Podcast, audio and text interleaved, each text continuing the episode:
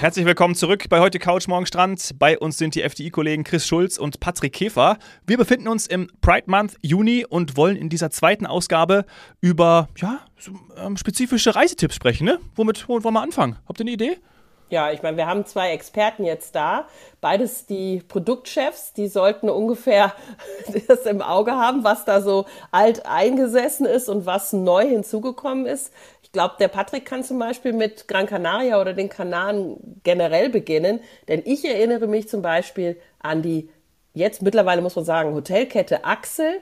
Das war so das erste Hotel, an das ich mich erinnere, wo wir in der Beschreibung darauf achten mussten, wie wir das Hotel überhaupt nennen. Wir mussten in den Hotelnamen gay friendly war dann irgendwann so die Einigung, die man gefunden hat, okay. äh, beziehungsweise dann geändert in, ich glaube, friendly für alles so ungefähr bringen, denn man wollte äh, schon bei der Buchung möglichst schnell darauf hinweisen, dass da natürlich auch ein sehr spezielles und ein sehr schönes Ambiente ist, was aber vielleicht dem einen oder anderen, der das nicht weiß bei der Buchung, erstmal ja, verwundert.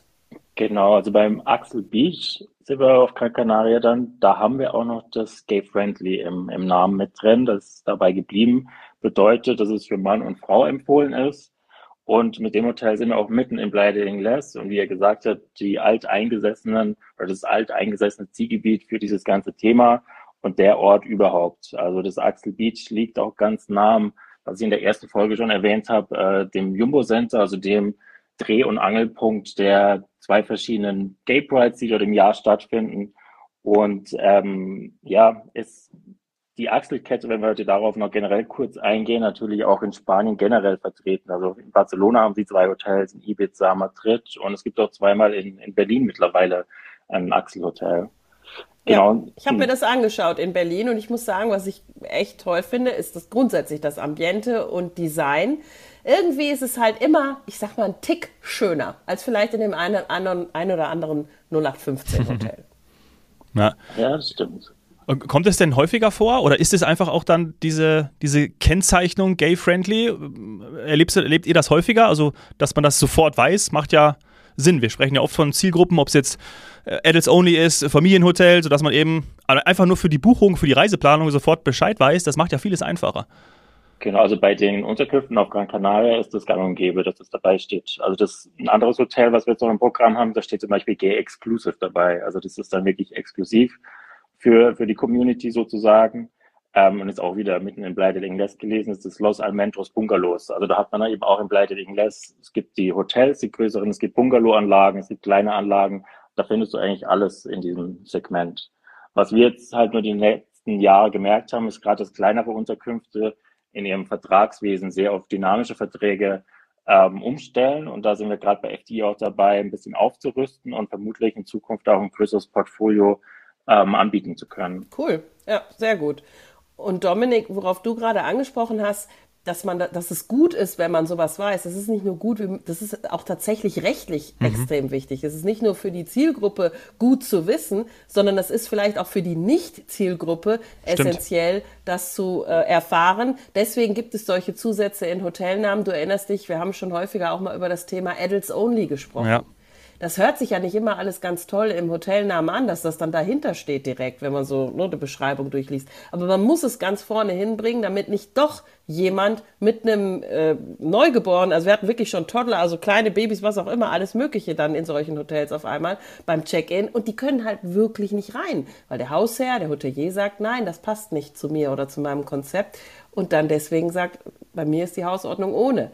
Und bei Gay Friendly oder Gay Exclusive ist es meiner Meinung nach genauso wichtig, das zu wissen, dass du dort eine bestimmte Zielgruppe vorfindest. Und wenn du da nicht zugehörst zu dieser Zielgruppe, ja, ich glaube, für alle Beteiligten macht dann der Urlaub mehr Spaß, wenn du dir ein Nachbarhotel aussuchst, wo das nicht so ist.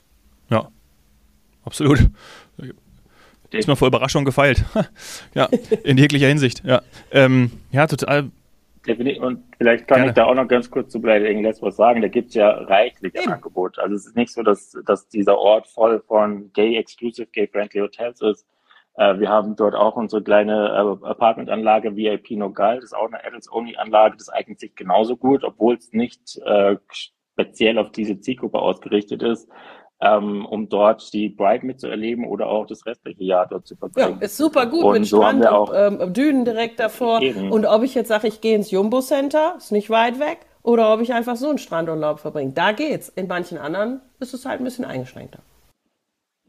Genau. Und wir haben etliche Labranda Hotels, also von unserer Group eigenen Hotelkette, die auch fußläufig zum Strand, zum Jumbo Center ähm, gelegen sind. Und die ganzen großen Hotelketten, die spanischen Ketten, die haben dort auch ihre etlichen Hotels, ob Seaside, Barcelona, Lopezan ist.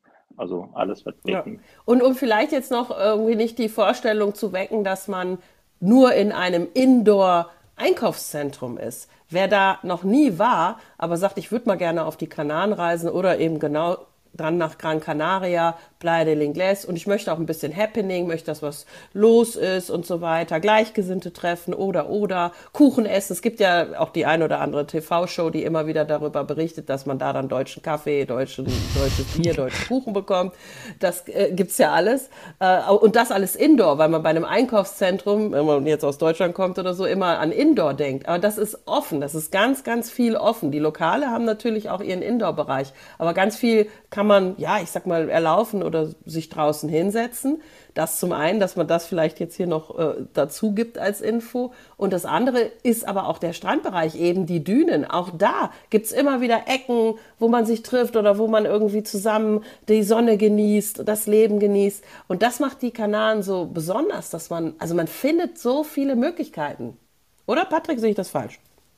Nee, absolut. Es gibt dann auch verschiedenste Events noch, also während der, der Bright-Wochen, wie, wie wir in der ersten Folge gesagt haben, nicht nur dieser eine Tag, sondern das zieht sich manchmal über ganze Wochen hinweg. Da gibt's ähm, in Beachclubs finden verschiedene Events statt oder eben auch äh, Katamaran-Touren, Bootstouren, die dann speziell auf, auf diese Zielgruppe ausgelegt mhm. sind. Das heißt, wie viel Zeit sollte ich, in, sollte ich einplanen? Das ist jetzt nichts wie bei den Städten, wenn man das als City-Trip macht zur, zur Pride oder zur Christopher Street Day, wo ich vielleicht nur zwei, drei Nächte hinfahre, sondern wir sagen ja immer, wenn man fliegt, dann möglichst lange, so zehn Tage oder was würdest du sagen?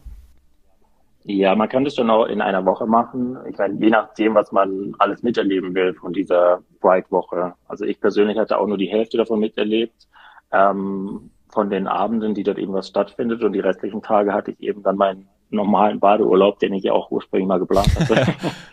Deswegen, ja.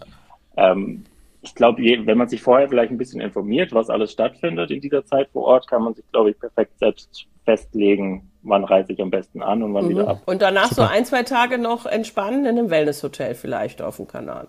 Das äh, wäre nicht schlecht, ja. ja, geil. Sehr gut.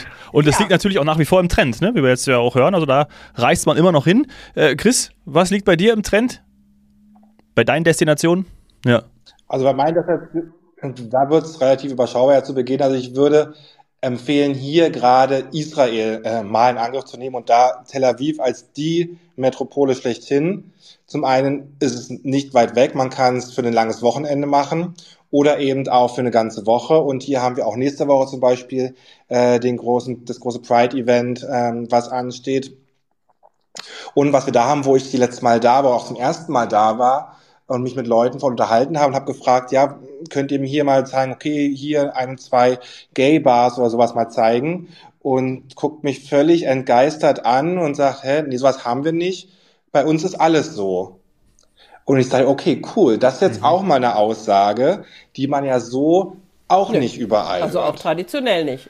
Also ich komme ja, wie gesagt, ich habe oder ich habe lange in Köln gelebt und ich habe jetzt noch erklärt, Kindern, die das Thema natürlich heute ganz anders wahrnehmen. Für die ist das ja alles normal. Die wissen auch, dass ja alles kann noch passieren. Jeder von denen kann sich quasi noch alles aussuchen, sich äh, für alles entscheiden und das auch ausleben. Und dann habe ich halt erklärt, nee, früher war das nicht so. Und in Köln zum Beispiel gab es so eine Ecke und so verschiedene Bars, in denen man sich dann getroffen hat, weil man es halt eben nicht öffentlich ausleben konnte.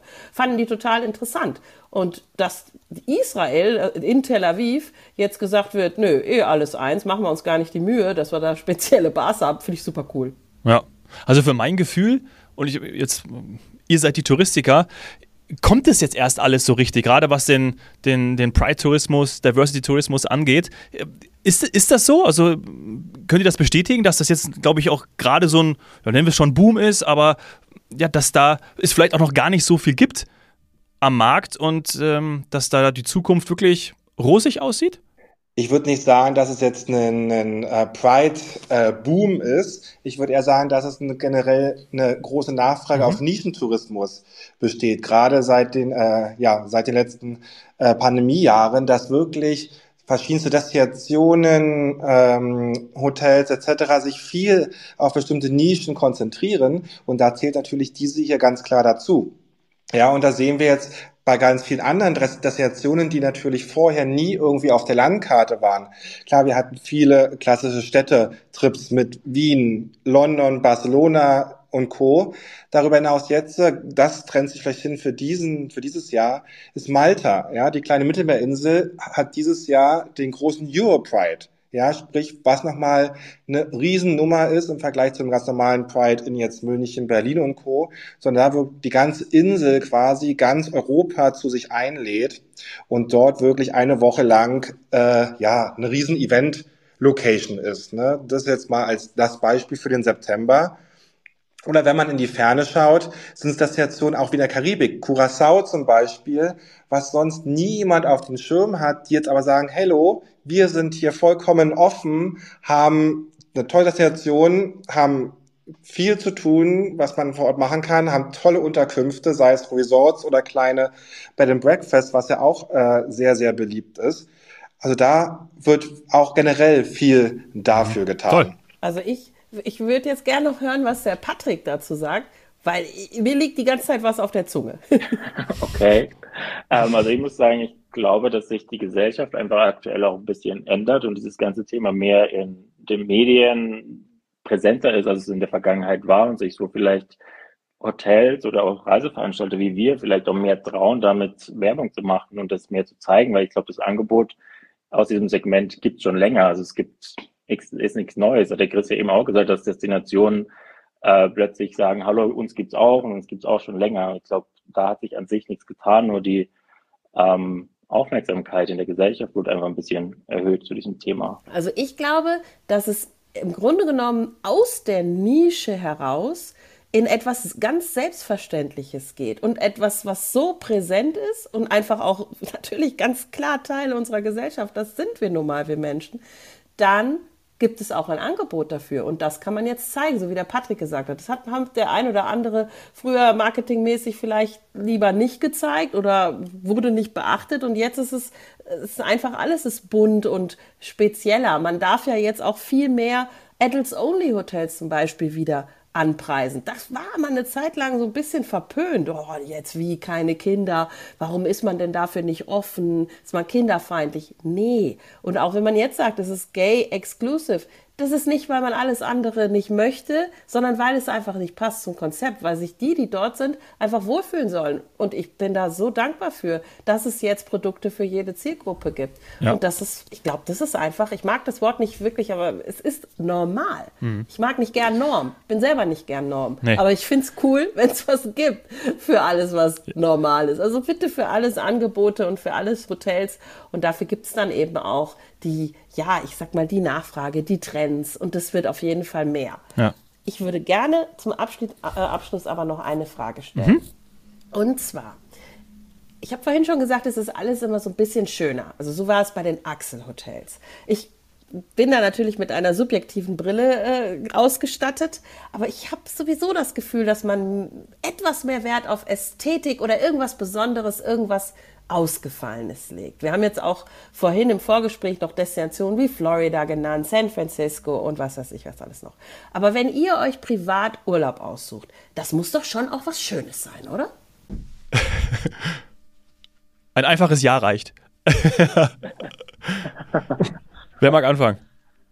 Also ja. ich glaube, ich glaube, da sind wir als Teil dieser Community genauso divers und bunt, wie die Community selbst ist. Also ich kann nur von mir persönlich reden, dass jeder Urlaub anders ist. Und ich, klar, ich mache auch gern Urlaub in so einem mega Luxus, schicken Hotel oder gezielt auf LGBT Plus Community, aber ich reise genauso auch nach Belgien ans Meer mit der Family, mit dem Hund, ähm, gehe nach Thailand als Backpacker. Also da bin ich ganz verschieden und kann jetzt gar nicht sagen, es muss immer in eine gewisse Richtung gehen. Hm. Spannend. Chris?